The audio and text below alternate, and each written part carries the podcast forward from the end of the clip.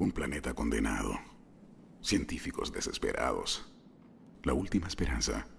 Una pareja amable. Superman. Todos conocemos la historia, Luthor. ¿Por qué pediste verme?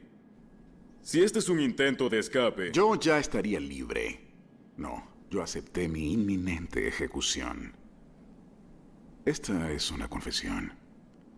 Perdóneme, doctor, porque he pecado. Mucho. Tú lo mataste. Y mi lecho de muerte reclama por los errores que no puedo cambiar. Pero hay una cosa que puedo hacer para honrar su recuerdo. A A C C A T T A. Eso es un mapa del código genético de Superman. Invertí la ingeniería de su suero de 24 horas y también comprendí finalmente cómo replicarlo. No. Por supuesto que hará falta el óvulo de una mujer humana saludable.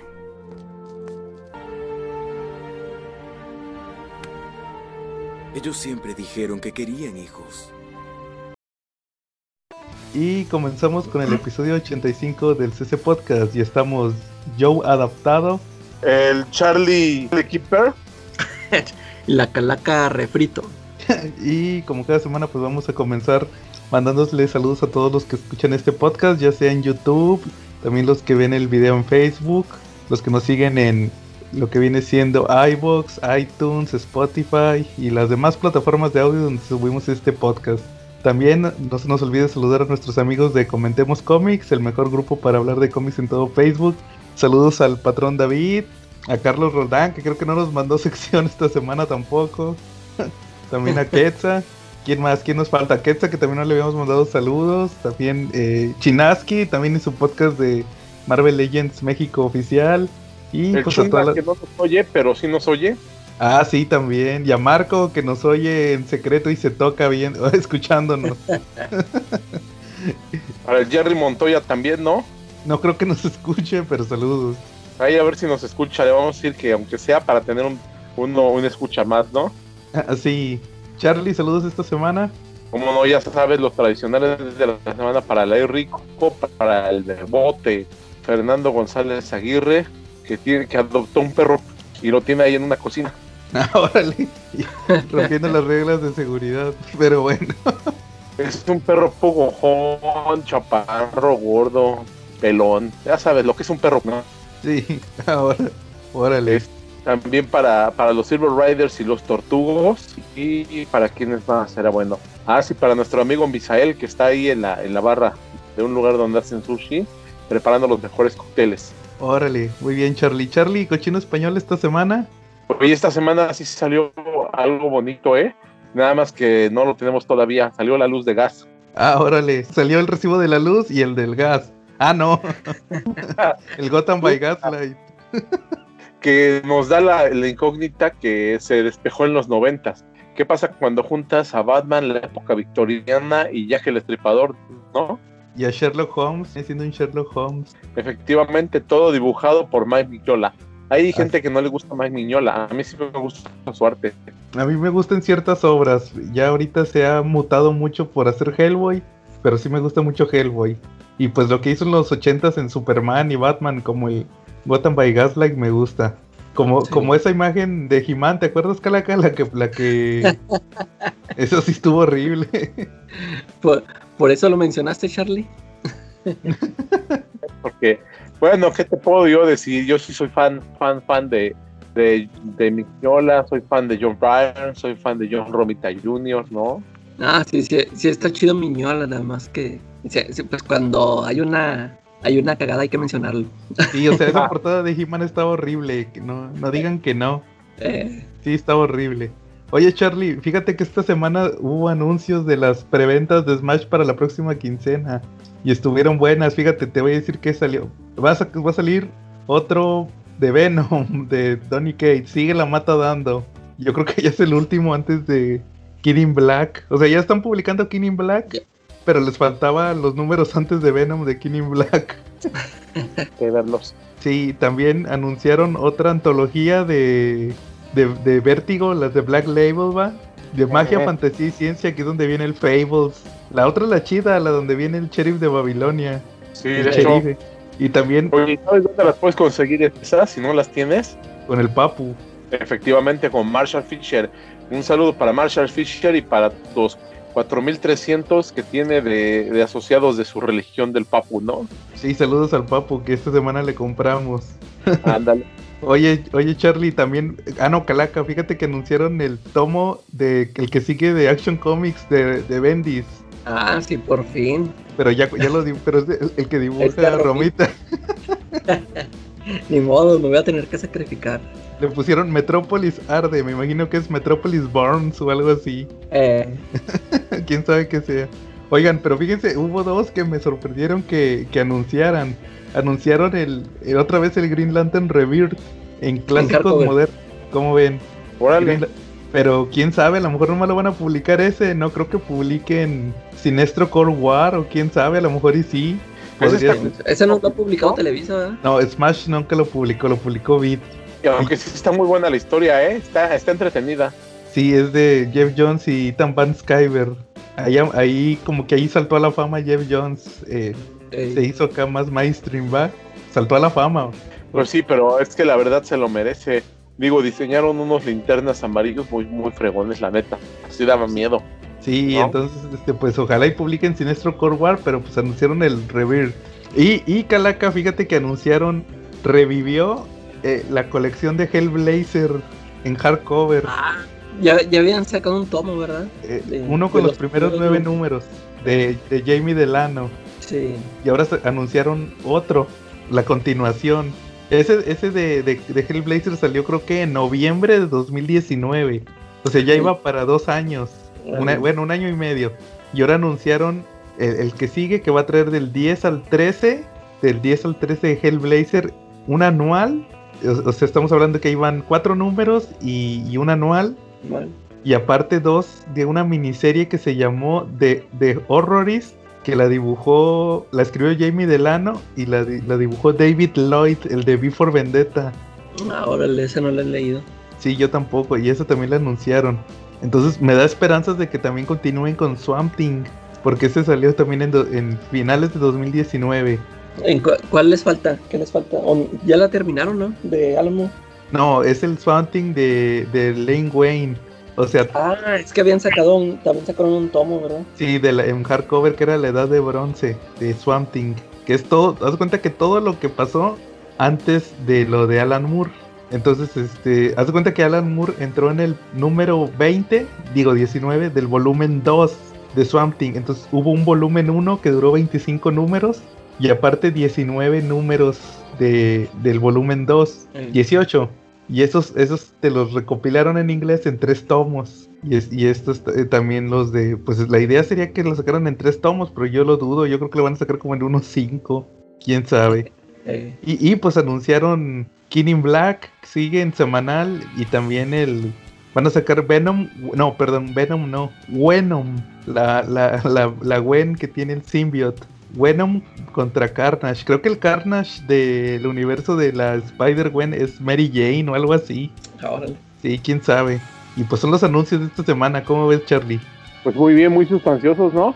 Oye, ¿qué tal está el Daredevil? ¿Ya lo tienes, el nuevo? Sí, ya lo leí y sí está muy chido. Fíjense que la etapa de Chips Darsky sí, sí promete. De hecho, ya ven que está en la prisión ahorita. Creo que ya supe por qué lo metieron al bote. Por, por ahí lo- algo que pasa en el, en el tomo 1. Haz de cuenta que empieza que el Daredevil se está recuperando de la operación esta que tuvo en el, en el- Ya ven que pues en esa, en la muerte de Daredevil, en el sueño Pacheco, que platiqué la vez pasada. Y resulta que ahí anda, pero típico va, siempre que lo madrean anda con los poderes descompuestos. Entonces ahí como que pelea con unos, con unos rateros y de repente se le... eh, típico va de que falla ahí- un golpe y luego hay una explosión y se muere un, uno de los, de los ladrones y pues de volada le echan la culpa. No, pues es que fue Daredevil, va. Y el chiste es que llega un policía nuevo, típico va, que crean un personaje nuevo, el escritor nuevo crea personajes nuevos. Y llega un policía que no le gustan los superhéroes, va, y de volada, no, pues vamos a arrestar a este cuate, va. Y se parece a la roca, haz de cuenta que es como que la roca, va, que llega. y este, y de volada lo quiere arrestar y se agarran a madrazos y pues ahorita a Daredevil todos le parten la madre porque pues no tiene no tiene sí, o sea, le anda fallando los poderes. Entonces, este, pues ahí, ahí está entretenido y, y, este, y ahí tiene un crossover con Punisher también, se le vuelve a parecer a Punisher. Órale. Ya ven que siempre están bien ligados, entonces pues y, y, como todo el mundo cree que Daredevil mató al, al, a este a este ladrón, él anda tratando de probar su inocencia y llega Punisher y de volada se emociona y le dice, no, pues, ah, por fin rompiste la línea, va, cruzaste la línea. Vente, ahora eres de los míos, ¿va? Bien contento. Y, y, el Daredevil se escapa, pero no se da cuenta, pues porque es ciego, se pone, le habían quitado la, la, la playera para curarlo. Y agarró una de Punisher, pero no se dio cuenta porque no ve que andaba con el, andaba con la, calavera. Y de volada todos, oh, Daredevil se unió a Punisher, ¿va? Entonces está interesantón. A, ver, ojalá y le publiquen más tomos. De... Sí, a ver si le siguen, ¿no? Sí, yo creo que sí, porque Daredevil, como le decía Charlie la vez pasada, es de los cómics más eh, que más han durado en México. Ojalá y, le den continuidad. Bueno, entonces, eh, temas que traigan esta semana, Calaca. Sí, mire, de unas, de unas series que. Una que ya terminé de ver y otra que estoy viendo. Este, ya, ya terminé de ver de Invincible. Ah, órale, te faltaba el último capítulo, ¿verdad? Sí, me faltaba nada más el último capítulo y ya, ya lo terminé y me, me, gustó, nada más que quería hacerte, quería hacer unos comentarios y hacerte unas preguntas. Por ejemplo, este, que, este, como que cambios que vi eh, que le hicieron al respecto al cómic para y preguntarte para ver si no iban a afectar o qué onda, porque, fíjate, por, por ejemplo, esta cosa de, eh, yo tengo, bueno, ya, este, Omniman ya no, no mata a Mark y se va Ajá. yo, yo te digo, yo como no he, leído todo el cómic, ahorita nada más le estaba así checando rápido. Pero pues yo tengo entendido que después regresa el Omniman. sí. Este, no sé, creo que tengo entendido que regresa para ayudar a la Tierra contra la invasión Viltrumita, ¿no? Es correcto. Este, lo, que yo quería saber era de que en, aquí en, en, este último capítulo este, se desata gacho, mata a mucha gente incluso a, a, o sea, a soldados y a todos los que le manden. Este, y yo así checándolo con el cómic, la pelea ahí nada más es con, con marca. Sí. Aquella vez que le mandan aviones y anda matando a los pilotos, ya es que este, este Mark salva a un piloto y llega el Omniman y le aplasta la cabeza y, o sea, anda, mate y mate. E, e incluso mata al, al ayudante del, del Nick Fury de aquí. De hecho, en el, de hecho, en el cómic no lo mata. No lo mata. Eh, eh, eso te iba a decir de que dije, me, estoy, me, me, di cuenta que aquí lo mató y en el cómic no lo mata. O sea, eso no, no altera nada, no, no es importante para el futuro ese personaje. Eh, no, porque también más adelante también se echan al Nick Fury.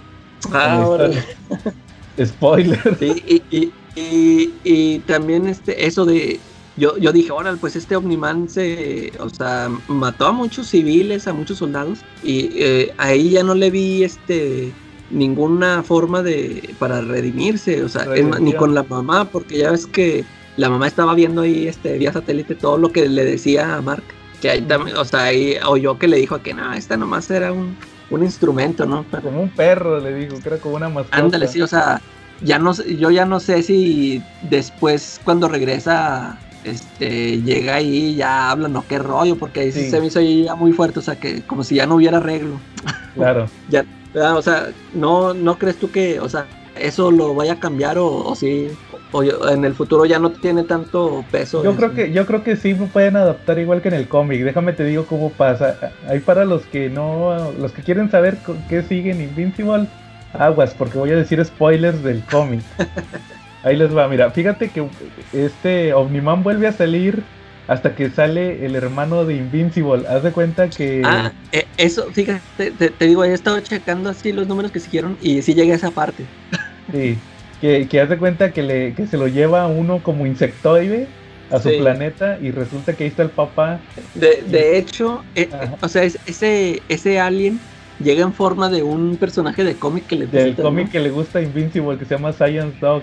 Sí, y, y, de hecho, como se, el cómic se queda con ese cliffhanger de que está ahí el papá, yo me imaginaba que también iba a ser otro alien ahí transformado. Y, luego ya estoy leyendo el cómic y veo que sí es él. Ya dije, órale. Entonces ahí le dice, hace cuenta que ahí le dice que, pues que, que no, pues que, que, reflexionó, va, con lo que dijo este, con lo que dijo Mark. Y, y, pues que ya se hizo su familia, va, y pues le dice, oh, no, hombre, regrésate para la Tierra. Y ahí justamente le dice a Omniman, no, no, no, no. Dice, yo ya en la Tierra hice mucho daño. O sea, justamente lo que tú dices. Que de hecho en el cómic no, no se muestra que maten tanta gente, igual que tú dices, pero sí dicen que se murió mucha gente. O sea, fue más como que colateral. Porque aquí sí. fue directo, va, que te acuerdas cuando se pone el tren y todo. Fue más como que, que, que, como se como se dieron de madrazos, atravesaron edificios y se murió un chorro de gente, va. Es más como que colateral. Y entonces ahí al planeta donde está el papá con la esposa insectoide y con el bebé, llega llegan los Vultrumitas y se lo llevan. Y al, y al Mark le dicen, no, tú te regresate a la Tierra, porque tu papá no lo vamos a llevar capturado y tú eres el... Tú, o sea, tú te quedas en su lugar, te vamos a ir a mandar un supervisor Vultrumita para que cheque a ver si la Tierra si ya está lista para la invasión. Y se regresa el Mark a la Tierra, se lleva el carnalillo porque los insectos envejecen igual que, que los de la otra dimensión. Eh, Envejecen de volada. De hecho, por eso, el, por eso el hermanillo crece. El, herma, el hermanillo es como, como Superman. Que como cuando está morrillo empieza a envejecer de volada. Pero ya cuando llega a la adolescencia, como que lo domina el ADN Ultrumita y ya empieza a envejecer a, a ritmo normal. Por eso yeah. crece de volada. Ya para el final de la serie ya es de la, ya es de la edad de Mark, sino más grande. Eh, pero porque ya, ya empieza a envejecer más lento. Entonces resulta que se lo lleva a la tierra y se lo queda a la mamá. Pero la, a la mamá no le había dicho tantas cosas feas como le dijo en, en la serie el Omniman. Él nomás y, se y, de, y de todos modos este, termina de alcohólica. Sí, se vuelve alcohólica la mamá de, de, de, A ver si sale eso en la temporada 2. Eh. Se vuelve bien alcohólica. Y pues resulta que después eh, sale que al papá lo capturan lo te digo, lo tienen como en una nave de prisioneros y ahí está el, el alien, el amigo de Mark, el cíclope. Eh. También en una parte lo capturan. Entonces el papá de, de Mark y este y el, y el, alien se escapan y se vuelven parte de la resistencia. Hay una resistencia que es el Consejo de Planetas o algo así, no me acuerdo. O sea, la organización para la, para la que la chambea el alien. Eh. Lo agarran al papá también. Y entonces le van a, le avisan al Mark que no, ¿sabes qué? Que tu papá, no sé qué y vamos a ir a pelear con los Vultrumitas. Y ya se van a pelear con los Vultrumitas. Y resulta que el papá se vuelve el líder. Porque resulta que tenía el ADN del líder supremo. Supuestamente había como un. El líder de los Vultrumitas. O sea, había un rey, pero por, por herencia. O sea, o sea, el papá, como que la línea de sangre del, del rey de los Vultrumitas estaba perdida. Y se dieron cuenta cuando tenían capturado al papá que el papá tenía sangre real, o sea que como que se perdió, perdieron el rastro del rey y se dieron cuenta que, que en la línea de sucesión el ADN lo tenía el papá de Invincible. Entonces se, vuelve el rey de los Vultrumitas y se regresa a la Tierra. Y se lleva a los Vultrumitas también a la Tierra. Pero están en la luna porque dice, de hecho ahí dice lo que tú me decías ahorita, de que, que ya no puede regresar. Le dice eh, el papá Invincible, no, mira, yo voy a estar en la luna porque yo no puedo regresar a la Tierra. Y de hecho también el, es el Nick Fury también le dice, no, mira, este, no, pues Omniman, salvaste a la Tierra de una invasión y bla, bla, bla, pero no te podemos tener en la... Tú, ¿cómo es? Este, a opinión pública, pues hiciste una matanza, ¿va? Entonces, este, tú no puedes regresar a la Tierra como un héroe. Y él dice, no, pues está bien, y, y, se queda en la luna y se lleva la, se reconcilia con la esposa, con la mamá de Mark, y se la lleva a la luna, y ellos viven en la luna, el, el Omniman y la esposa y los Vultrumitas, ahí tienen la base. Entonces, pues yo creo que así le pueden hacer. Sí, entonces, ya sí sé. Sí, Pero... sí, sí, sí, cae, sí cae todo igual la historia. Sí, yo creo que sí podrían solucionarlo de esa manera. Nada más lo que veo más difícil es lo que dices de, de las cosas que le dijo a la mamá. Eh, sí, a ver cómo, a ver cómo lo arreglas. Eh. Sí, porque ahí sí le dijo bien gacho, ¿verdad? De que casi casi le dijo que era un perro o algo así. Y menos ahorita en esta época, o sea, a lo mejor sí. en aquel entonces no había tanto problema que lo dijera en el cómic, ¿va? Pero ahorita decir eso sí está peor. Entonces, a ver cómo lo arreglan, ¿va?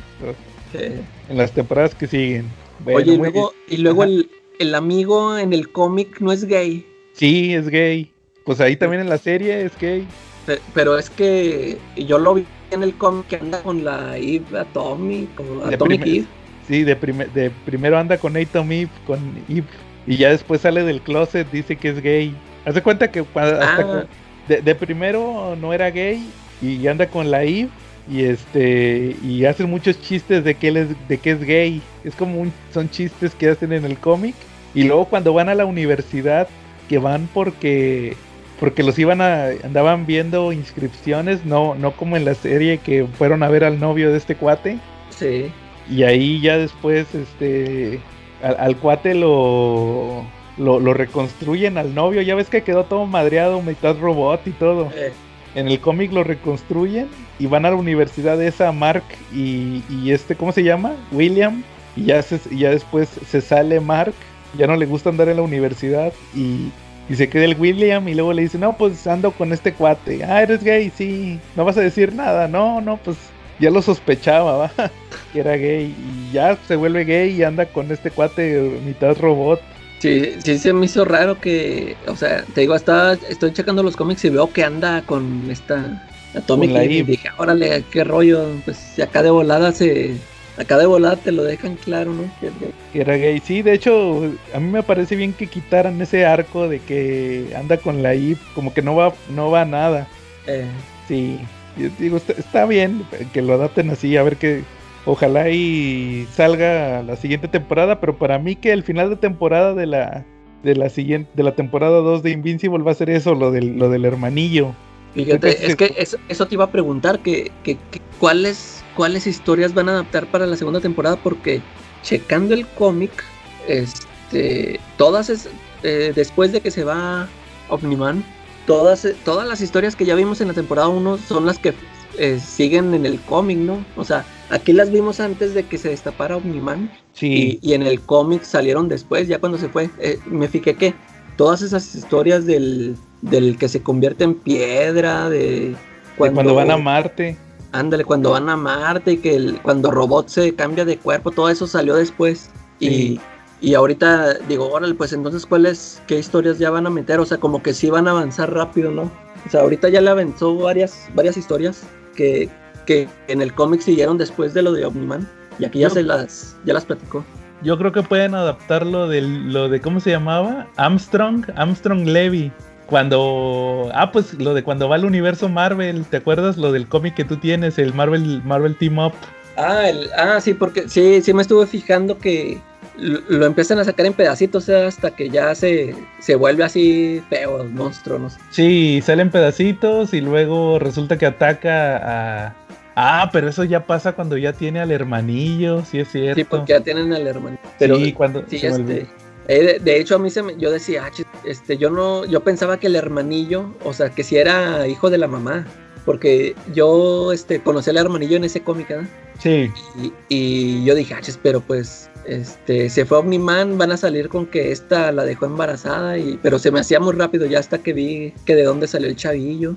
Y luego ya estuve viendo, de, de hecho se me, se me hizo muy chido ese número donde aparece el, el Armstrong, que, eh, que inicia la secuencia en de que, que llega también Invincible, o sea, está en otra realidad, está en otro, en otro universo y llegan Omniman y Invincible y, también así, este marca así también asesino y todo. Se me hizo chido eso porque te quedas así de que, órale, qué, qué rollo.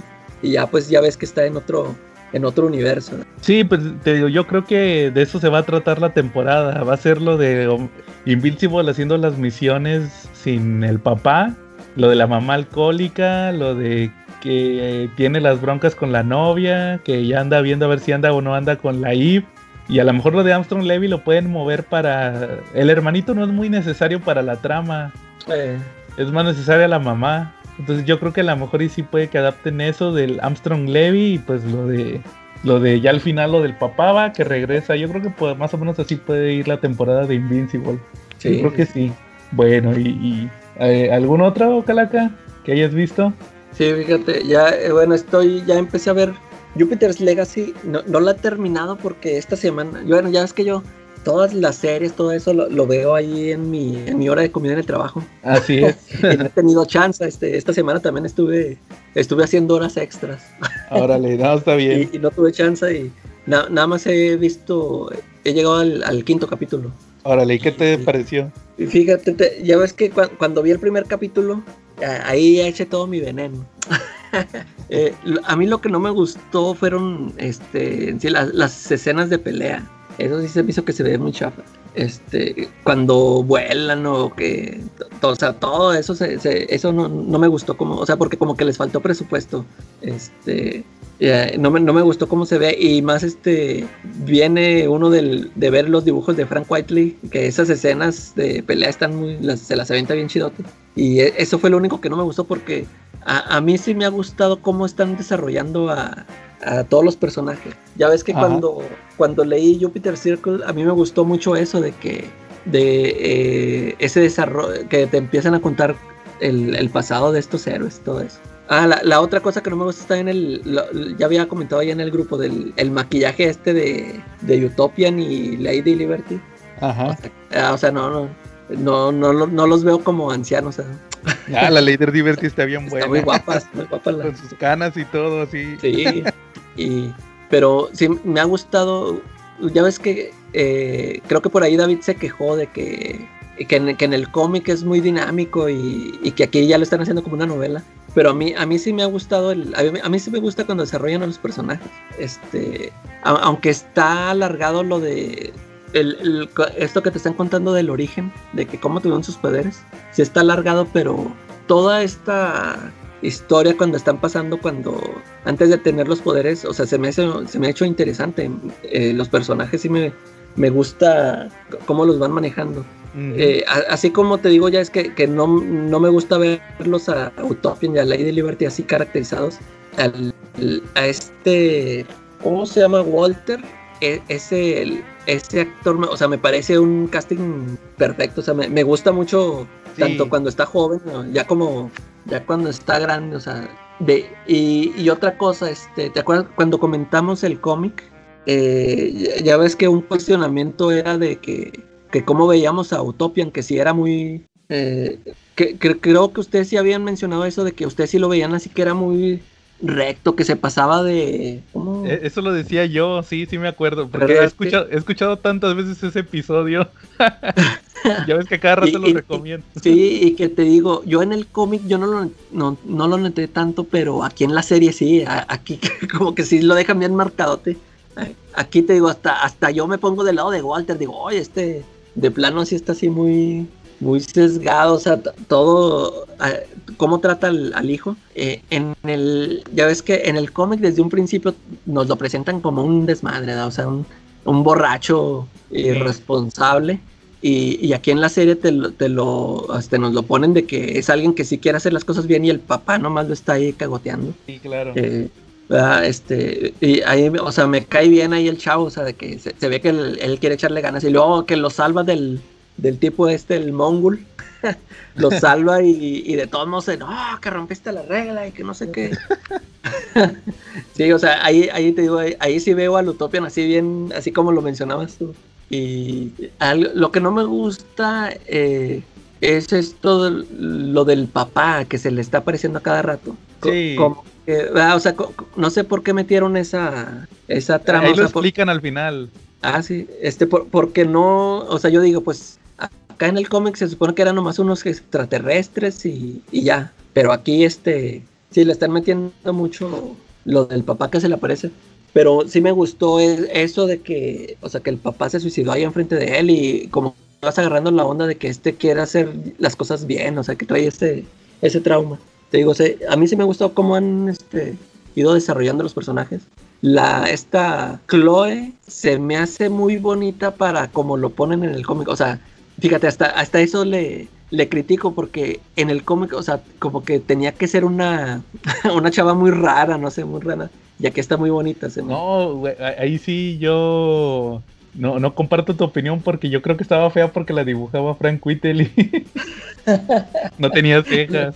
Sí, no, no, tenía pero como, como que eso se me hacía, era lo que le da la personalidad de que este está muy extraño, muy fea y, acá el, sí, o sea, lo veo bien diferente. Ah, por ejemplo, el, este Hodge, el, el, este tan polémico casting, fíjate que me, me cae muy bien el, el cuate este, el actor. Sí. a mí me parece que está haciendo bien el, el papel, o sea, porque ya ves que yo por, yo por ejemplo, en lo personal, yo sí venía sesgado de que, ah, ya la regaron aquí con este, por, por la inclusión, ¿no? De meter a, a, un negro, este, y pero me ha gustado mucho su personaje, a, mí me parece que lo ha hecho bien. Este, te iba a preguntar, ¿quién, es el que, el otro negro que anda en silla de ruedas? Es el, es el que sale en el, en el Circle, el que era como Flash, de Flair, creo que ah. se llama. Y fíjate, yo, yo por ejemplo dije, es que sí, sí, sí sabía, yo dije, este es uno de los superhéroes de los de la primera generación, me quedaba claro, pero no sabía quién era. Pero dije, pero yo no me acuerdo que hubiera un negro en ese, en ese equipo, ¿no? Dije, este también lo cambiaron. Y, y cuando lo vi a él, yo dije, si ya iban a cambiar a este, ¿para qué cambiaban al Hodge? Pero pues ya cuando, ya ahora que te digo que he visto sus escenas, o sea, ya, ya, ya no, ya no tengo quejas, sí, sí, me parece que se ha hecho un buen, un buen papel. Sí, no, es el, es acuérdate, es, es el que anda con, el que deja a la esposa y anda con una chavita en el ah, circo. que luego tiene un accidente y se queda parapléjico, pero en el cómic sí se recupera. Eh, sí, sí. Aquí no, cuando, cuando vi que el vato estaba en silla de ruedas y como que estaba viejo, dije, este cuate Luego, luego dijiste que era él. Era él, sí, y dije, no, hombre, ¿qué se me hace que este es el que dejó a la esposa y luego se queda en silla de ruedas y luego sí se recupera y lo regresa con la esposa va porque lo abandona la chavilla. Dije, es este, es este, este es ese. Yo no, y a mí no me sacó de onda porque pues, era negro y dije, no, pero pues es que no sé quién, quién sea. Sí. No, mira, ahí te van ahora sí mis opiniones de la historia. Como dices, fíjate que a mí sí no me gustó tanto que alargaran lo del origen, porque ya ves que en la serie, en el cómic, nomás te dice, es un comentario que dice este, este Sheldon cuando van en el barco, que dice, no, que mi familia lo perdió todo en la depresión, se acabó el asunto. Hasta ahí. sí, sí. Y acá no, te pasan todo, va, que se mata el papá y todo eso. Y, y también nomás te dicen que lo dejó la novia. También dicen en el, en el círculo, ah, ¿te acuerdas cuando me dejaste? Cuando iba a ir al viaje, va, y que luego regresaste con poderes. Eh, eh, hasta ahí va, o sea, era todo lo que, te decían. Ahora, les, eh, fíjate, yo pensaba que aquí eso lo habían cambiado, o sea que sí lo dejó y luego regresó ya cuando tenía poder. Sí, así pasó. yo, yo pensé que aquí ya la iban a sacar, yo dije, no, aquí ya, ya la, ya la desaparecieron y ya luego luego va a andar con Lady Liberty. Sí, no, quién sabe si, pero no me acuerdo, si sí, regresan en cuando trae poderes, no me acuerdo. Sí, porque si anda, pues esa es la que se llevaba a la luna y todo eso, ¿no? Sí, es esa, a la, a la, a la pelirroja. Eh. Entonces, este, y también, de una vez te digo, todo, el origen dura hasta, hasta el final. Ya en el último capítulo ya pasan cuando tienen los poderes y ahí se explica lo del papá, que se le aparezca el papá muerto. Ahí sí lo explican. Pero se acaba justamente cuando fundan el equipo de superhéroes. Entonces mi, esperanza es que en la próxima temporada, si siguen con el mismo formato de, la mitad en el presente y la mitad en el pasado, ya empiecen a adaptar el círculo. Tú, ya llegas... Ajá. Pero bueno, se, quedan que eh, forman el equipo de superhéroes, pero esa es la trama del, pasado y en el presente, ¿qué, ¿en qué punto se quedan? Eh, cuando en, el presente se quedan cuando se revela que pues que Walter es malo, ya que ya te la suelto. Ahí se revela que Walter es malo. Ya no te digo cómo, pero se revela que él es malo. Que, por cierto, fíjate, ahorita que decías del actor de que hace de Walter, de Brainwave, yo se me hacía conocido y se me hacía conocido. Y dije, este cuate lo he visto en algún lado. Y se me hacía conocido y se me hacía conocido. Y, y ya me acordé de dónde lo vi. Él tuvo una serie hace un par de años del Exorcista. ¿No supiste tú de la serie del Exorcista? Ah, de una serie, sí.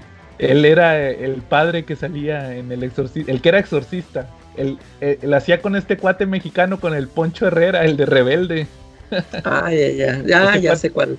Es ese cuate, ese, ese cuate se fue a Estados Unidos a probar suerte y hizo esa serie nada más y se regresó. La del exorcista. Y ese cuate era el que era exorcista. Haz de cuenta que el Poncho Herrera era el, el que aprendía a ser exorcista. Eh. Y, este cuate era el que ya era un experto y todo, que según que viajaba en el mundo y todo. Era como un padre vagabundo. Eh. Y yo decía, ¿dónde lo conozco? ¿Dónde lo conozco? Y yo, ah, es este cuate el del exorcista. Y sí, como dices, yo cuando lo veo, este, cuando sale joven, eh, me recuerda mucho a Michael Fassbender. Ándale, se parece mucho. Se parece Sí. mucho ahí. De hecho, de hecho, ese es su look normal, el de, el de Michael Fassbender, el, el joven. Eh, Pero el- la maquillada se ve muy bien, no se ve forzada como los otros ándale, dos. como así, como el Utopian y la otra. Que tiene cara de viejito. Eh, sí, a él sí le queda. Y la, la ley de Liberty, no, hombre, se- entre más grande se ve más buena. Sí, Sa- ¿Sabes quién es Lady Liberty? La chava que se echa Tony Stark en la 1, la reportera. una reportera. Ah, ya, ya. Sí, ese sí me acuerdo. Es ella, no manches, hace, hace casi 12 años. Sí. Pero no, está, está buenísima la Lady Liberty. Entonces te digo, sí, en el, en, en el presente, el Hodge, este, no me terminó de convencer la relación de ellos dos. Ah, salió de la nada, ¿no? Porque Sí, sí, sí, sí me fijé que este, acá en el cómic luego, luego están saliendo. O sea, se ve que, que ella ya estaba saliendo desde antes y, y eso que lo hacía porque era un villano, ¿no? O sea, como Sí. que lo hacía por molestar al papá. Y aquí, este, la primera vez que se encuentran, pues ni se conocen. Y, y ahí fue cuando ya me empezó a hacer ruido y dije, ah, chis, no se conocen y luego, ¿cuánto se va a tardar pues para embarazarse o qué rollo? Porque aquí ya ves que desde el principio es que está embarazada. sí. Este, y también lo de, me gustó que a los amiguillos, ¿te acuerdas de los amiguillos de, de los de Hodge? Las lesbianas, esas salen Eh. al final del cómic. Sí, sí. Pero nomás te dicen, no, Sí, que, va- vamos a, que vamos a buscar a tus conocidos, va. Y aquí ya te los están poniendo desde el principio, que era su banda de, de ladrones. Eso estuvo chido. Y luego, este, ¿qué más? Ah, y sale el Barnabas también. Ah, también sale él, sí, sí. Eh, también, ¿qué más? Eh, el, el- lo de este Brandon, fíjate que de primero como que sí me molestó que lo pusieran con traje y todo, pero sí. como tú dices, Sí, o sea, ándale, a mí no me gusta, porque es el traje de la mamá, ¿verdad? Es el- sí, Sí, a mí tampoco me gusta cómo se ve. pero o sea, de que dije, no hombre, pues este te lo ponían bien desmadroso, va, pero, pero como dices tú, sí se justifica que el cuate quiera, que, que te quieran mostrar su camino de autodestrucción, ¿no? Cómo le fue agarrando coraje al papá. también como que les dan mucho protagonismo a los papás, pero pues uno dice, no, pues estos cuantos van a morir, ¿verdad? Pero Pues, sí, eso, eso te iba a decir de que prácticamente pues son los estelares, ¿verdad? sí, No sé si yo, ta- yo también estaba diciendo, "Mm, a lo mejor ya hasta largan lo de la muerte, porque yo también luego luego empecé a dudar de que uno esperaría que a final de, de temporada los mataran y, y ya me la solía de que dije, no, estos lo van a alargar porque estos son como los protagonistas. Y yo creo que ya va a ser la siguiente temporada cuando sea la- lo de la muerte, ¿va? Yo creo que sí va a acabar la temporada 2 Eh, cuando Oye, y- matan. Ajá. Y eso te iba, te iba a preguntar, ¿tú cómo ves este la aceptación de, del público? Porque hasta yo, yo como que hasta empiezo a, a temer de que no vaya a haber temporada 2 o... Es que no la, no, como que pasó así sin pena ni gloria, ¿no? Sí, eh, fíjate, prim- primero fue eso, porque cuando salió la serie, o sea, yo me acuerdo de otras series que salen, luego, luego el primer día, ya me la aventé toda y que aquí está mi crítica y que muy chida, que no sé qué. Pero yo estuve viendo en muchos sitios, eh, páginas de Facebook, eh, desde que la anunciaron, haz de cuenta, mucho, muchos así ya, mucha antipatía de que, ah, otra serie de superhéroes, no, ya, ya están aburriendo y que no sé qué. Y luego ya cuando la ven, no, a- así lo mismo que dije yo, ¿no? De que están muy chafas los efectos y no, que es una novela y que, o sea, es- ya estoy leyendo muchos comentarios eh, negativos. Ujú. Mm, te- ah, bueno, eh, ya ves que el mismo David, como yo, me- yo lo que entendía es como que no le gustó. No, no, no sé si a tal grado de que la odie o que no sé si la va a terminar de ver o no sé, pero como que no le gustó. Y te digo, eh, sí, a mí sí me gustó, sí puede tener esos alargamientos y todo, pero a mí, a mí, este, sí, sí me, sí, sí me interesa seguir viéndola, sí me gustaría ver, este, más temporadas, pero yo como que siento como que no está siendo bien, este, mm, está siendo muy aceptada y, y a ver, ya ves cómo es Netflix, este, Sí, que así ya no ver este reacción, este la cancela y ya se, se pegó. Como me acuerdo de esta serie de, de OA, que a mí me Ajá. gustó mucho y ya ahí la dejaron porque, o sea, no, como que vio que el, el público no, no jaló y, y ahí la dejaron a medias, ya no, ya, ya no supe, y a mí me estaba gustando mucho, ya no Sí. supe qué.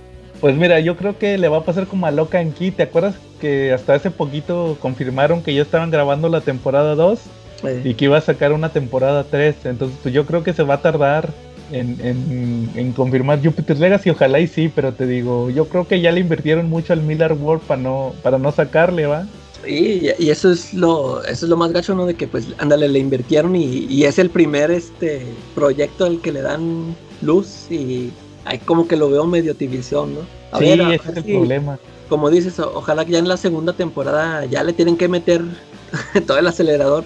Ahora sí, ya eh, eso que dices de que ya que maten al Utopian y a ver si ya les interesa más a, la gente. Sí, oye, fíjate que creo que Charlie se salió tantillo, pero ahí dice que ya viene para acá, entonces nada más déjame recomendar una serie también aprovechando porque no tuve chance de leer cómics. no, fíjate que me chuté la de también salió esta semana Castlevania. ¿Tú no, ¿Tú no la viste, la de Castlevania? No, eh, apenas va una. No, ya son, ya, ya, ya fue la temporada 4.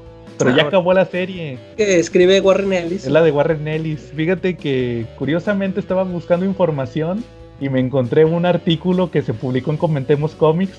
Lo publicó nuestro amigo David. Por eso siempre los invitamos a que se metan a Comentemos Comics. De que el año pasado, cuando salió la temporada 3, salió un artículo donde decía que Warren Ellis ya no iba a escribir Castlevania. Ah, por y, bronca esta que tuvo.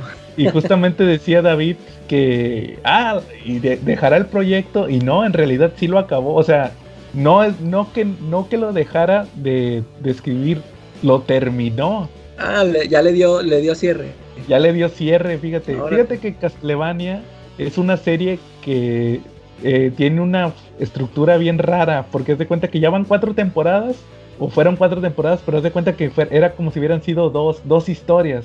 La temporada 1, haz de cuenta que la historia es que Drácula eh, se casa con una mujer eh, humana y después, años después, la, haz cuenta que la esposa, la, la, novia de Drácula, la esposa llega y nadie se le acerca a Drácula al castillo porque pues le tienen miedo. Entonces, pero Drácula tiene un chorro de tecnología acá y ciencia y todo. Y ella quiere ser como doctora, pero dice, no, pues es que la, humanidad tiene la ciencia bien estancada, tú tienes tecnología y tienes ciencia, pero todos dicen que es brujería, pero es ciencia, entonces enséñame. Entonces ahí se enamoran y se casan y tienen un hijo, y ya ella se va a, curar gente.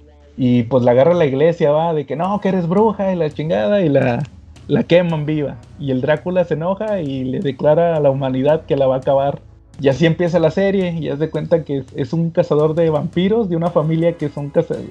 Pues es el protagonista de los juegos de Castlevania. Sí. Que es un, es el uno que trae un látigo. Haz de cuenta que es este un eh, cazador de vampiros y una hechicera y el hijo de Drácula, ¿va? Tienen que matar a Drácula. Entonces haz de cuenta que la temporada 1 es cómo se conocen los personajes. Y la temporada 2, todos los capítulos es así plática y estar avanzando y buscando. Y hasta el último capítulo, el penúltimo, perdón, son los madrazos. Y es la pelea con Drácula y es el mejor capítulo de, esas dos temporadas cuando se agarran con Drácula.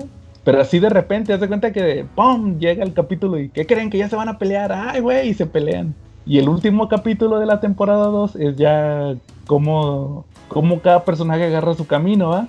Y luego la temporada 3 es otra historia con los mismos personajes que que el hijo de Drácula se queda con el castillo y llegan unos a que les enseñe a cazar vampiros, porque todavía hay vampiros, aunque Drácula esté muerto.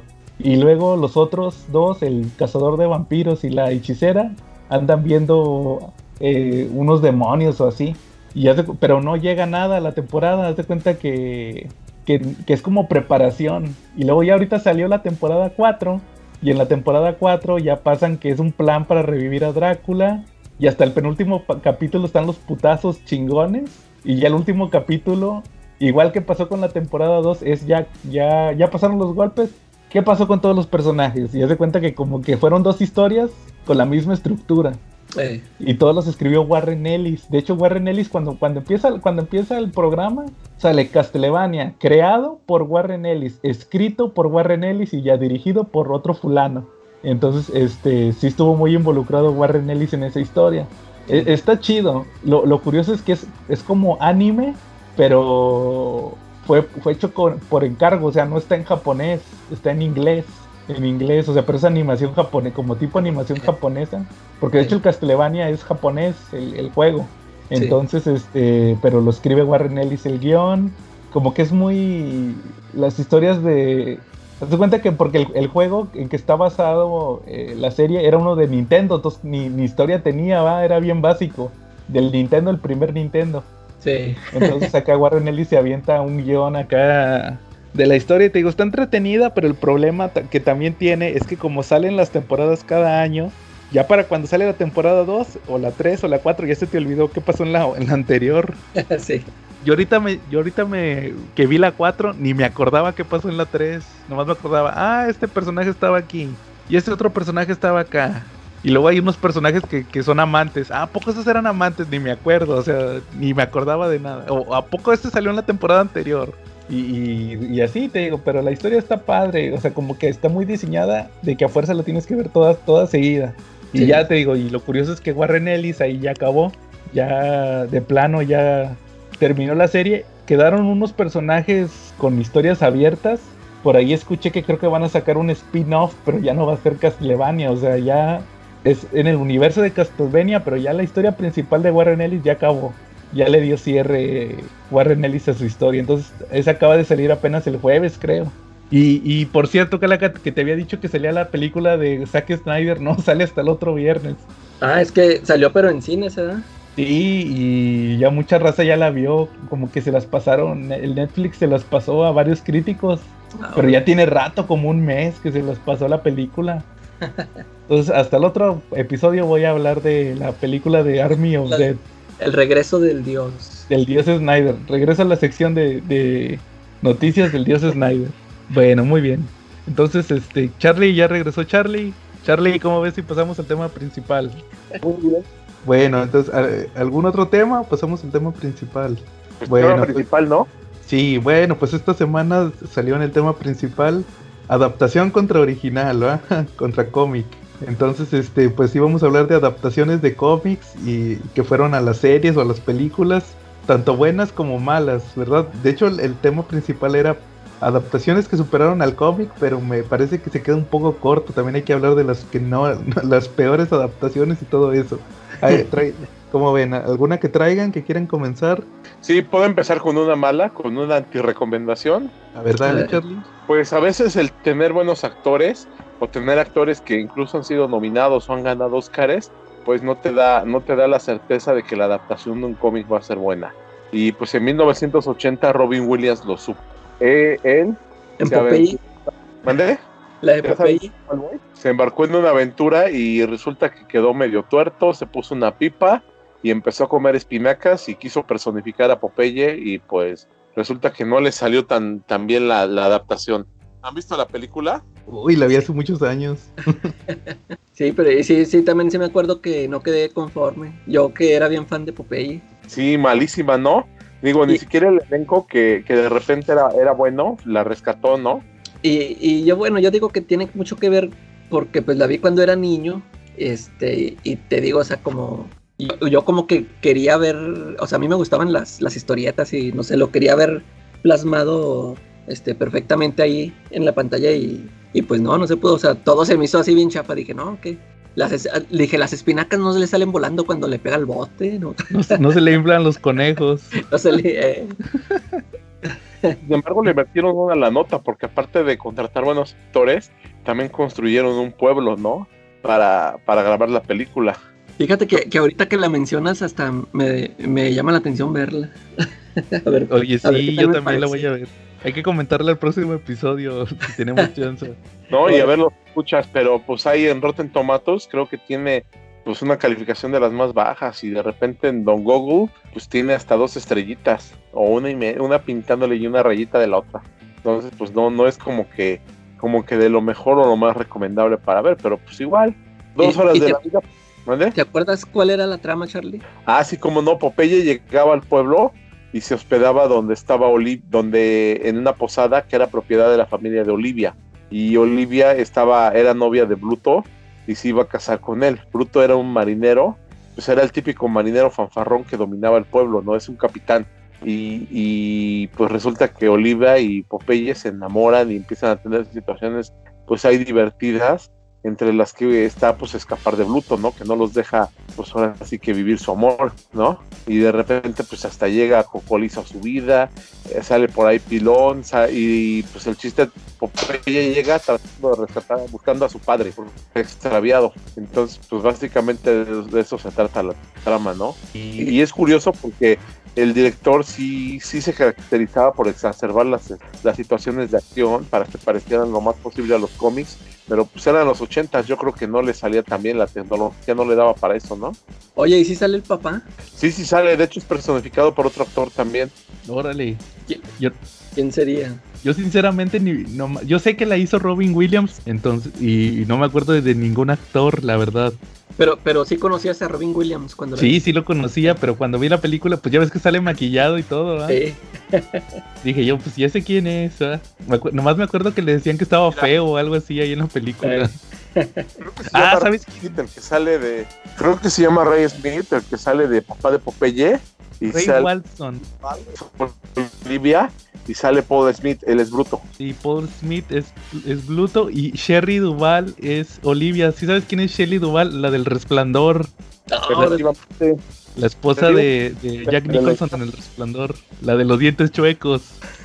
Fíjate que sí, sí tiene un aire como de oliva. sí, mira. Y, el que sale de papá de Popeye, Ray Smith, sí también se parece a. Eh, perdón, se llama Ray Walston. Sí se parece a, sí se parece al papá de Popeye. Sí, físicamente es un Popeye viejo, se parece.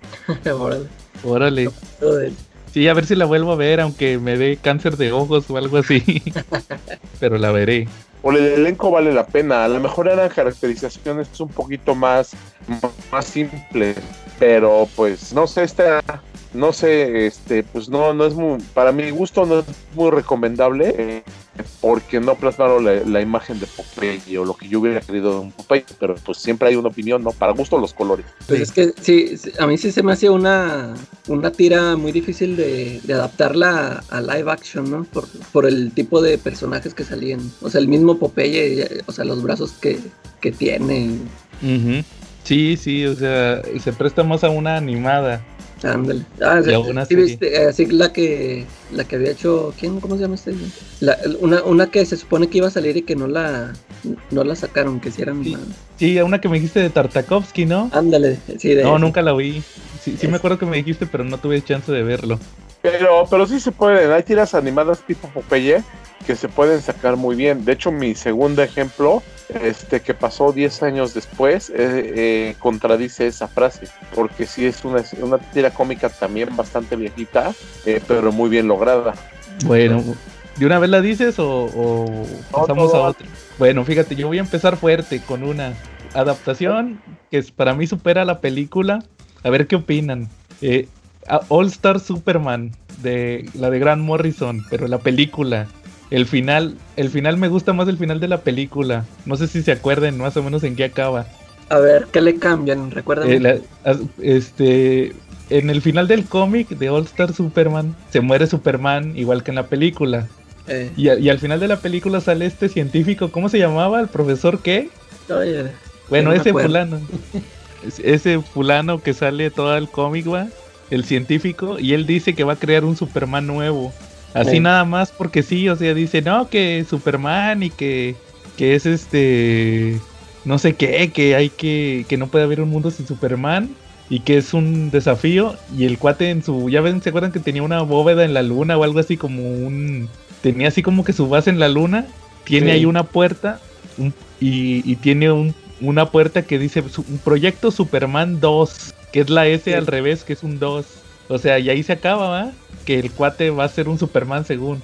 Y en la película, ah, y, ya ven que Luthor tenía poderes y luego que se, que se le acaba el suero o algo así, y que le dice ahí de, oye, este, no, pero este, que el poder y no sé qué, que ya se me acabó el poder y no hice nada, ¿va? O sea, le dice Superman que tuviste el poder y no hiciste nada. Eh. Y ya no vuelves a saber de Luthor, ahí se acabó el tema de Luthor en el cómic. En la película de All Star Superman, se muere Superman, o más bien se queda atrapado en el sol, y a Luthor lo van a, lo van a ejecutar como originalmente iba a pasar en el cómic. que lo, que lo iban a ejecutar ya con, eh, eh, de, con la silla eléctrica y todo eso. Entonces él está en su celda y le manda a hablar al científico y le dice que pues que es lo mismo de que Superman, que tiene que haber un Superman y que pues que él falló y le da una libreta al, al científico y la libreta es la que tiene la S y le dice que nada más ocupa, o sea, lo que, lo que dice Grant Morrison al, al principio, ¿te ¿se acuerdan lo de, de que un planeta destruido, una, una última esperanza, un matrimonio gentil, va, O sea, hasta lo dice ahí Luthor, va, en palabras. Y le da la libretita y le dice, nada más ocupa una buena mujer. Y le da la libretita que tiene la, la S, va, o sea, que, que Lut- y dice Luthor que él lo resolvió. Porque el- otro de los problemas es que no podían combinar ADN humano con kryptoniano y Luthor lo hizo. Entonces ahí le, por eso le da la libreta. O sea, Luthor es el que como que se, se redime antes de morir. El vato ya aceptó su destino, que lo van a matar en la silla eléctrica. Y ahí dice, no, pues ten, para que hagan un Superman nuevo. O sea, el mismo villano fue el que, que creó un nuevo Superman. Nuevo Superman. Eh, Y les, sí, o sea, se me hace un final más bonito, o sea, está, chi- está más chido, la verdad me gusta más. Porque como que este cuate nomás de, eh, pues voy a hacer un Superman, va, y Luthor, pues que lo haga Luthor, se me hace más aplicado, o sea, se me, hace- se me hace a mí en lo personal un mejor final. Todo lo demás sí, Sí, es calca, calca de tal cual del cómic de Grant Morrison. Obviamente, pues se, se brincaron partes de la... Se en la película se brincan lo del, lo del papá el papá. cuando eh, se muere yo- Jonathan Fíjate, yo, yo por eso, yo nada más por eso, como a mí sí me gusta la, la película animada, porque sí, Ajá. sí la sí la respetó mucho. Ya eso que dices, pues del final que le cambió, y sí se me hace chido, sí está chido. Pero sí me acuerdo que sí me sí, sí me pudo eso de que no pusieran esa parte del papá. Es- es- ese número se, se me hace muy chido. Sí, o sea, a mí también si me dicen, oye, ¿te gusta más el cómic de All Star Superman o la película? No, pues el cómic. Pero el final sí se me hace muchísimo mejor en, la película. Ese final, estos son dos minutos, o sea, Eh, se me hace muchísimo mejor. Y por, y lo, escri- lo escribió Dwayne McDuffie, eh, eh, sí, sí. el vato de Milestone, que ya va a regresar Milestone, ¿va? Eh, y este que ya se murió y él es el que hizo él, él estuvo detrás de la Liga de la Justicia Ilimitada y la Liga de la Justicia en, en el en el en el Teamverso ¿va? en lo de Bruce Team porque eh, pero ese cuate fue el que escribía las historias chidas el Dwayne McDuffie entonces es, ese se me hace muy buena ese final de esa historia eh, bueno. sí. muy bien eh, eh, algún otro Calaca tú cuál Mira, Ahí va, ahí va una, un- una para, para que te cala así en lo más hondo, Joe. ay, La de Scott Pilgrim. ah, bueno ya me voy Fíjate, esa, es que, fíjate, no sé si me voy a atrever a decir que es mejor que el cómic porque yo nada más he leído el primer tomo, yo no he leído todo el, todo el cómic de Scott Pilgrim, ya es que son como siete tomos, creo, no sé. Este, yo vi la película antes de, de leer el cómic, ya sabía yo que existía y por eso, pues por eso la vi. Este, la película me gusta mucho, ya cuando vi el cómic pude ver que, este, sí pasaron, o sea, es es también, como dices, una calca de, de ese primer tomo, todo eso, lo que sale en el primer tomo, todo eso lo vemos en la película. Y, y a mí me gusta mucho. Creo, creo que también al, al final al final lo cambiaron porque cuando hicieron la película todavía ni lo terminaba el cómic este cuate. según tengo entendido así es, es cierto ¿verdad? Y, pero fíjate, a mí, a mí se me hace muy divertida. Este, a ti ni siquiera la película te gusta. Eh, nunca la he visto completa. ¿No la has visto? Eh, A, a mí, o sea, a mí me, me, me gustaron todos los chistes, o sea, todo lo que se me, se me hace muy divertida. Los personajes, todos me cayeron bien. Ajá. Este, la- las peleas se me hicieron chidas. Y, y- y aquí va un ejemplo de por qué esta, esta película es tan buena que hace, a- ahí hace que hasta la Capitana Marvel te caiga bien. Ahí sale, en esa, en esa película sale Ah, esta, sí, sí, me acuerdo Bray. que ahí sale. Bray Larson se llama.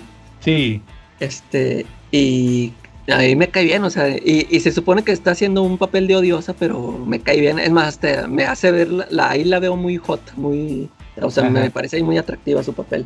órale. Eh, de, de hecho, a ella yo la he visto en otra película de, este, esas de Comando Especial, Ah, sí, en la 2 Ah. creo que. Ah, no, en la 1 creo en la que sale. primera, creo. Esa es Y sale, o sea, sale en un, en un papel ahí también muy, este, o sea, es parodia todo, y, y ahí también me cae bien, o sea, no sé cómo, cómo es posible que acá en, en Capitana Marvel este, la hagan muy antipática, no sé, pero en esas películas me ha caído muy bien. Es que subió de nivel porque hizo. ¿Tú nunca viste su película esa donde la, donde la tienen secuestrada y tiene un bebé? Ah, sí, sí, se ganó un Oscar, ¿verdad? Ándale, por eso yo creo que cuando suben así de categoría, como que ya se vuelven a- como la Jennifer Lawrence, ¿va? ¿Te acuerdas? También le pasó lo mismo.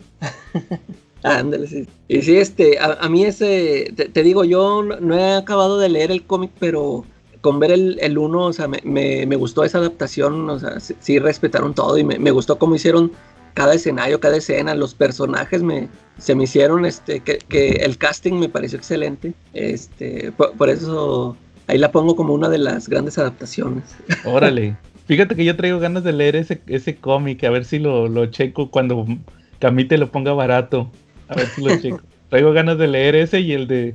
No, el, el que le traigo prioridad es el de Strangers in Paradise, el de Terry Moore, que también ah, tiene sí, Ese lo tengo un poquito más de prioridad. Igual a ver si lo, lo empiezo a juntar ese de Scott Pilgrim. y es que se, se le, se le duerme a Camite que no saca sus promos como Panini.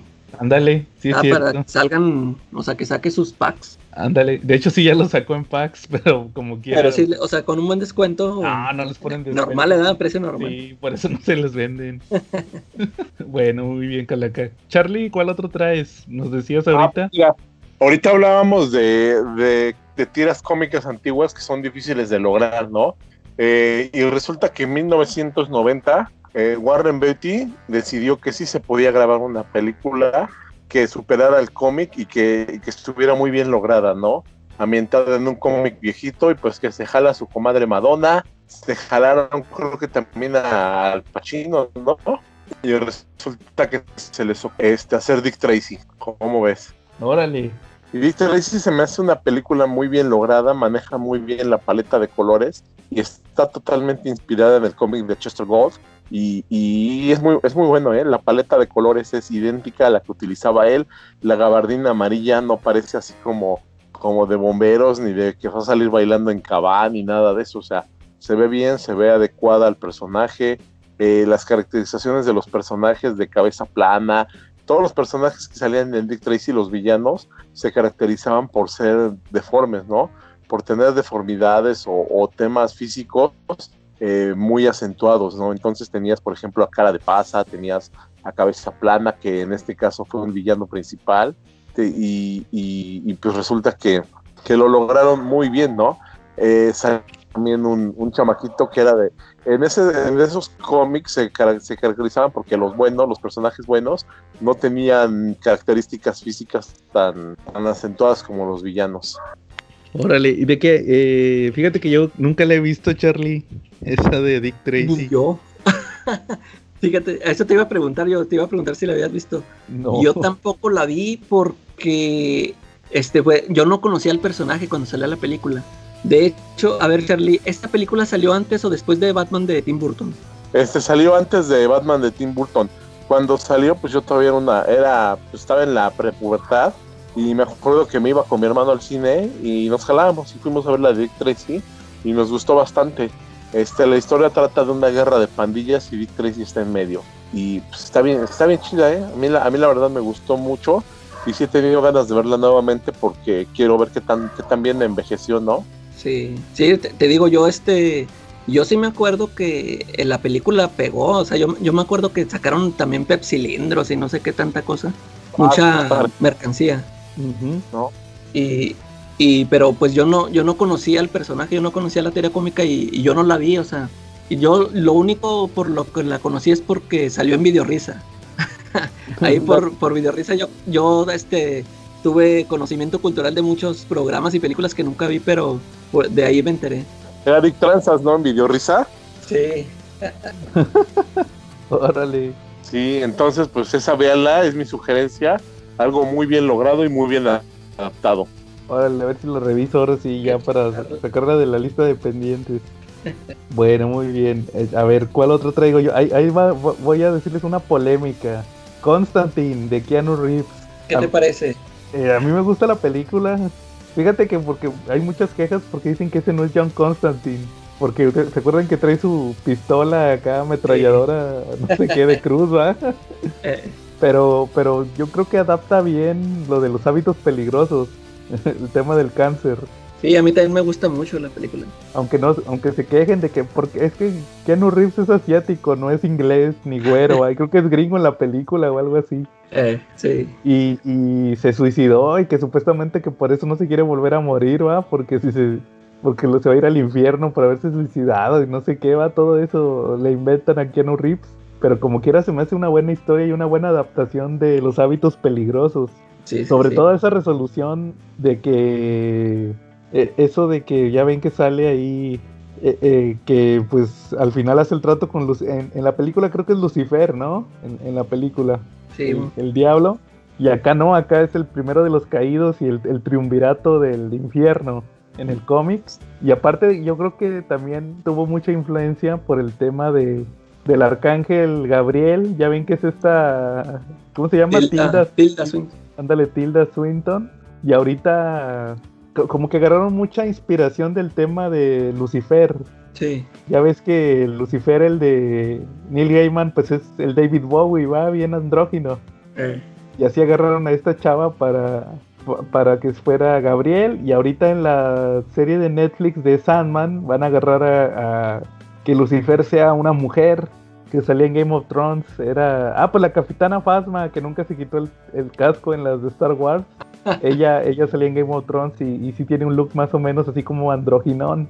Ajá. Entonces, este, ella, ella puede ser eh, eh, Lucifer, entonces como que también impuso eso, va, de que, de que personajes andróginos pueden ser los ángeles y los demonios.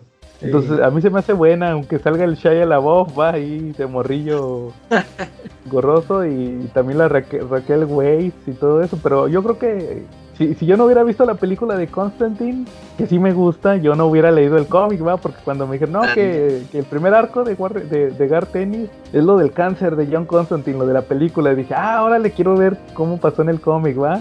Entonces, este, por eso lo, por eso lo compré, y es una de mis historias que más me gustan de, del personaje de John Constantine, esa de los hábitos peligrosos, y no, y yo no me quejo de que, ah, no, que la maldita película echó a perder al personaje, no, la verdad no. O sea, es una versión, es sí. una adaptación. Eh, sí, exactamente. Yo, yo también vi primero la película y después ya leí el cómic. Este, y, y, como dices, este, la película hizo que me llamara la atención el personaje porque yo ya sabía que existía, pero nunca me dio por leer esos cómics porque yo veía dibujos en la Wizard y pues el, el estilo este que traían en Vértigo, ya ves que era muy diferente al, al de los superhéroes. Uh -huh. Y pues a mí no me, a mí no me llamaba y hasta que la película me, me gustó mucho y primero me compré otro otro cómic de, de, Hellblazer y luego ya después el, el Hábitos Peligrosos. Pero sí, este, este a, a, mí ya después de haber leído ya varios cómics de Constantine, la película a mí me sigue gustando, aunque, aunque le hayan cambiado cosas como dices, esto de las pistolas y todo, pero a mí me gustó el, la interpretación de Keanu Reeves, la hizo, la hizo bien y todo esto que lo que mencionas, lo del lo, lo de Gabriel, el, el, diablo, este, este actor se me hace buenísimo, ese, es, esa escena que tuvo se me hace muy chida, esa escena final. De hecho, a, a mí me, yo cuando leí el cómic dije, uh, este no se parece al de la película. Hasta ahí de, este, yo, yo esperaba al, al, diablo igual que este, o sea, me, me, gustó mucho esa interpretación del, del diablo. Mm. Sí, concuerdo. Y que ¿se, acu ¿se, acuerdan que como que le salía qué? De, de, de, los pies, así como que siempre estaba. Como que estaban quemando ah, sí. o algo así. Algo le. Eh, sí, sí. algo así estaba chido. ¿Ibas a decir, Charlie? Ah, sí. Este, pues, ¿ustedes qué tanto creen que Keanu Reeves haya ayudado a que Constantine fuera un personaje que fuera, se, se haya vuelto tan popular en México? Porque indudablemente, pues, en los foros de cómics aparece como, como uno de los grandes favoritos, ¿no? A pesar de que no es un Batman, un Spider-Man, pero sí tiene mucha popularidad. ¿Qué tanto creen que se deba a que fue Keanu Reeves el que lo interpretó en la película? Pues eh, en mi opinión, pues ni, ni, siquiera publicaba nada de Hellblazer aquí en México. Eh. Yo creo que sí, sí, sí logró que se identificara el personaje, aunque yo creo que mucha gente ni siquiera sabía que era de cómic. Eh, sí, sí. Y, lo, y, luego, o sea, lo, lo, interpretó sin, o sea, no, no lo tuvieron que hacer rubio, dijo, no, así pero, así como, uh, así como es Keanu Reeves. Sí, pues es que acuérdate que venía de Matrix, o sea, ahí era su etapa de no me toquen. Eh. Entonces, este, pero pues ya fue cuando como que empezó en decadencia, en teoría empezó en la decadencia, ¿va? Sí. Porque Constantine es como que de una, es de culto más que nada, ¿no? Eh. Es más así como que de culto que... Y de hecho ya ven que ahorita andaban diciendo que querían hacer una secuela, o más bien que Keanu Reeves como que quería ver si, si, si, era viable hacer una secuela de, de Constantine y todo eso, ¿va? Sí, ya rumores. Sí, son puros rumores, no hay nada concreto, pero yo creo que sí estaría chido. Sí, yo digo que sí, sí, sí vemos muchos que sí la estaríamos esperando. Y, y aunque se escuche mal, fíjense que el Constantine, el de la Arrowverse, el que sí se parece, va, este cuate, y de hecho vino aquí a la ciudad a una convención el año pasado o antepasado. De repente sí, su serie de Constantine se me hacía medio aburridona. y este. Yo no la vi toda. No, yo sí vi unos que otros capítulos y estaba medio aburridona. Y este. Y lo poco que ha salido en el Arrowverse, pues lo hicieron, pues bueno, no lo hicieron gay porque ya era el personaje así bisexual, ¿va? Eh. Pero que estaba enamorado de un negro o algo así.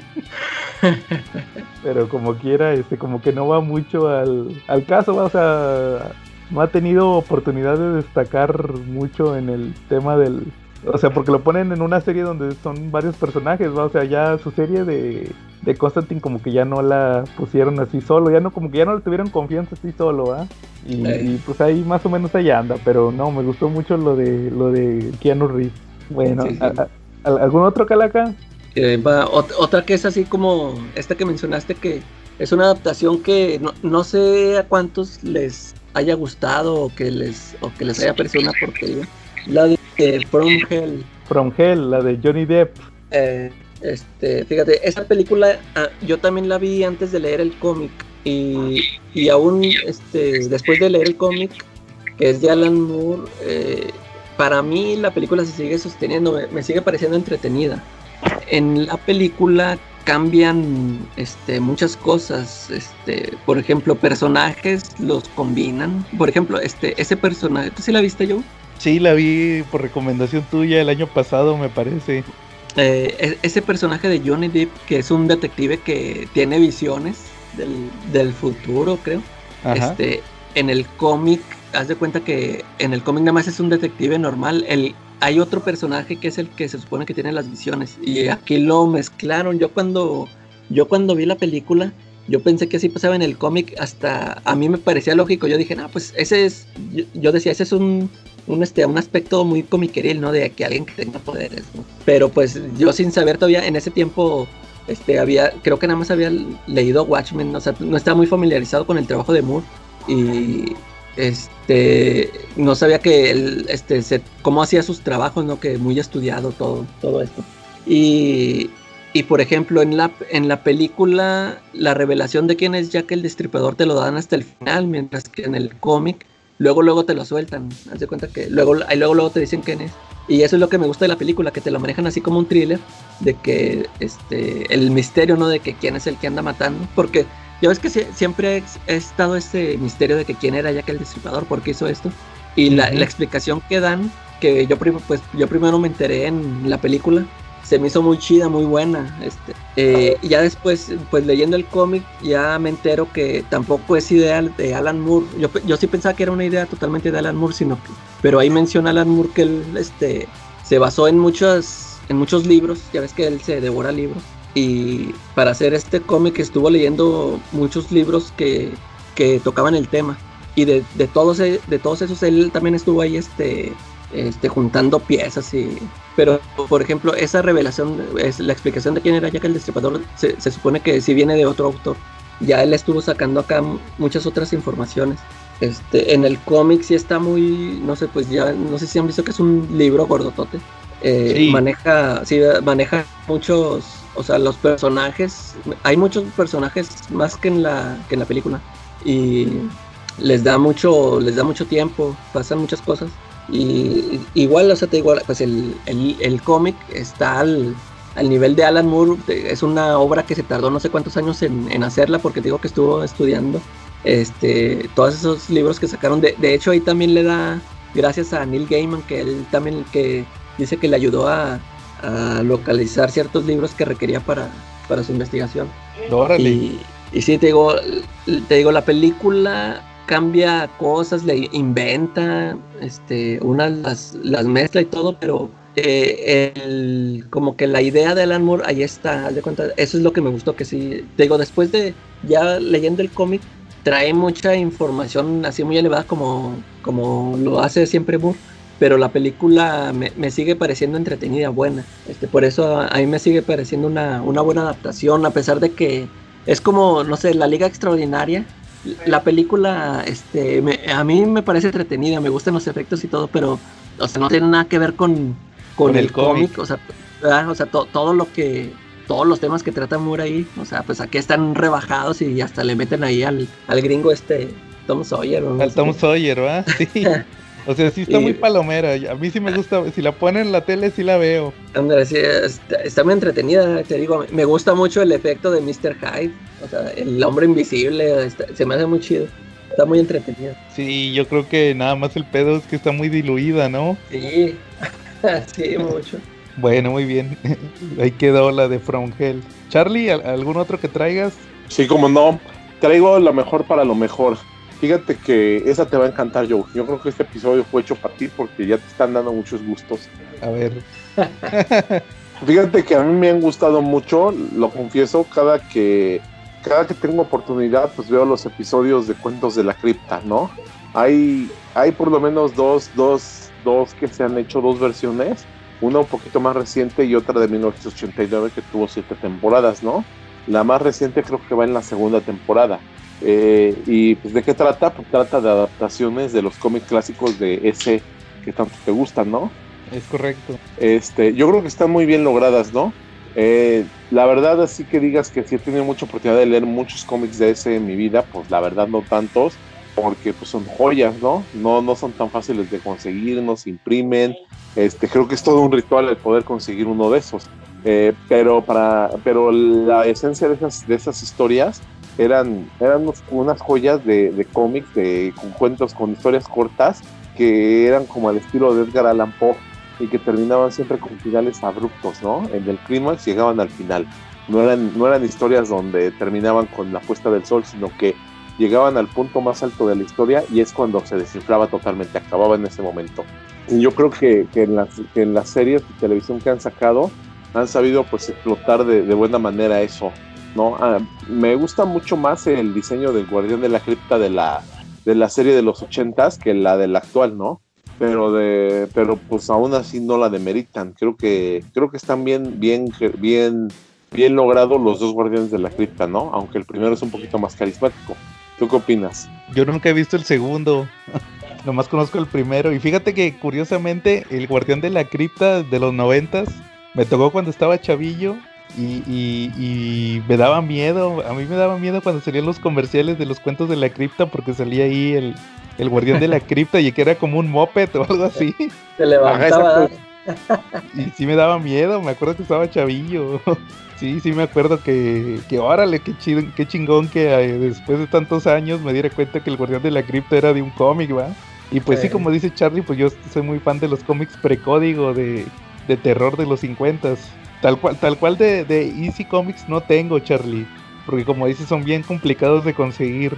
Pero sí me gustan mucho esos, esas historias de terror de- del, del código. ¿Saben de qué me acuerdo yo mucho? De la del gigante de acero. ¿Se acuerdan de esa película? sí. Del chavillo que se ponía a leer los cómics debajo de... Sí, ¿se acuerdan? Debajo de la, de la sábana con la lámpara y todo eso. Y que leía de Easy y leía Superman. Eh, sí. Así sí me acuerdo de eso. Siempre que, que veo los de Easy, así me acuerdo. O sea, yo me imagino que esos mismos cómics que, que leo, así los leía la gente, ¿va? De los chavillos. Esos de Bueno, Easy eh, Comics. lo que pasa es que en esa época pues eran como mal vistos no era como algo que no debían de leer los niños no Sí, Entonces, claro. lo compraban y lo leían así escondidas era como el pecado no escondidas Exactamente. Como, como en los ochentas el Conan, ¿va, Charlie? Ándale, el Conan también era como, como que los tenías ahí y querías que tu mamá ni ninguna de tus tías ni tus primas los abrieran porque iban a ver cosas que no les iban a gustar, ¿no? Exactamente, iban a salir unas chichonas. O harta sangre de Conan, ¿no? Porque el Conan no se, no se caracterizaba por arreglar con besos y abrazos nada, ¿no? Sí, pero por ejemplo, si me pones un cómic de, de Conan sin sangre, para mí no pasa nada, ¿va? O sea, no, dije, pues Conan se la llevó tranquila. Pero si no pone acá una chichona, digo, no, no, no, este cómic no, no sirve, ¿va? No, perdió el tiempo el Conan, ¿no? Es requisito, ¿va? Si, si no, no vale, no es Conan, ¿va? Sí, exacto. Bueno, yo traigo Las Tortugas Ninja. ¿Te acuerdas de esa película, Calaca, la de los noventas? En los 90 sí. Este, fíjate que a mí se me hace buena porque fíjate que eh, adapta dos cómics principalmente. adapta el, número uno, que es el origen, y cuando pelean con Shredder, que se muere Shredder, en, en, el cómic, en el número uno lo matan a Destructor. Que de hecho yo me negaba, fíjate, curiosamente yo me negaba a decirle Destructor a Shredder.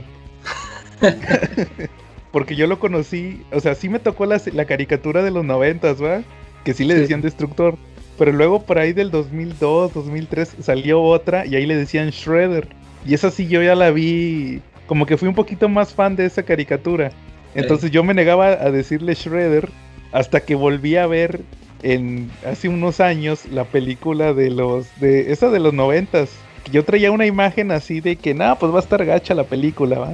Y me puse a verla y no manches, se me hizo buenísima porque adapta el, te digo, el número uno de las tortugas ninja en blanco y negro, que es cuando pelean con, con, Destructor. Y ahí sí le dice, ah, aquí estoy, enfrentarán a Destructor. Y se me hizo buenísima, entonces dije, no, este sí es Destructor, ¿va?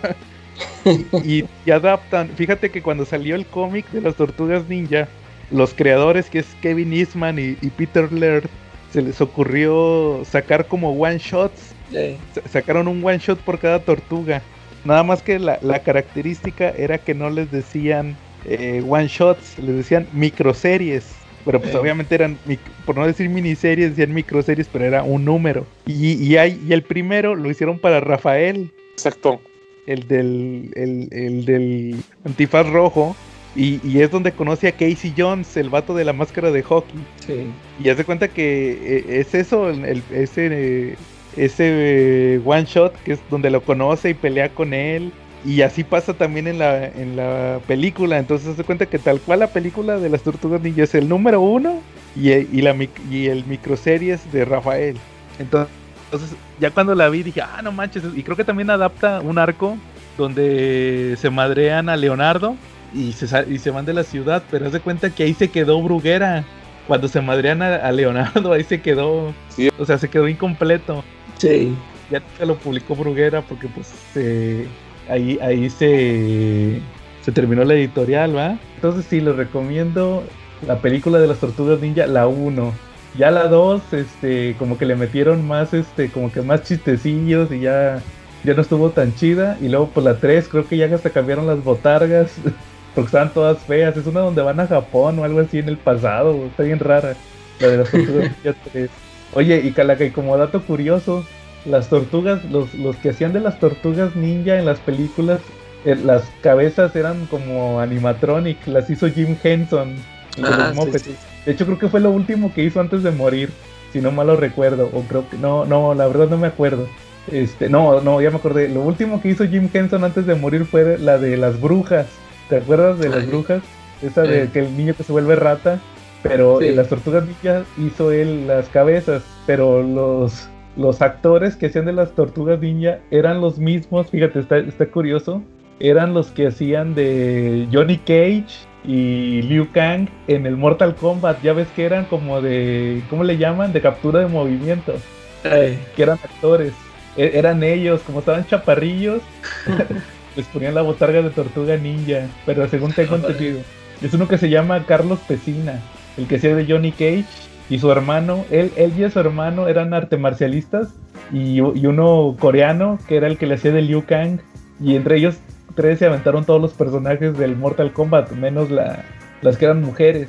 Pero ellos, ellos eran los que hacían los personajes en los, de, los primeros, ¿va? Cuando era captura de movimiento. Ya después, como los hacían por computadora, pues ya no se ocupaban.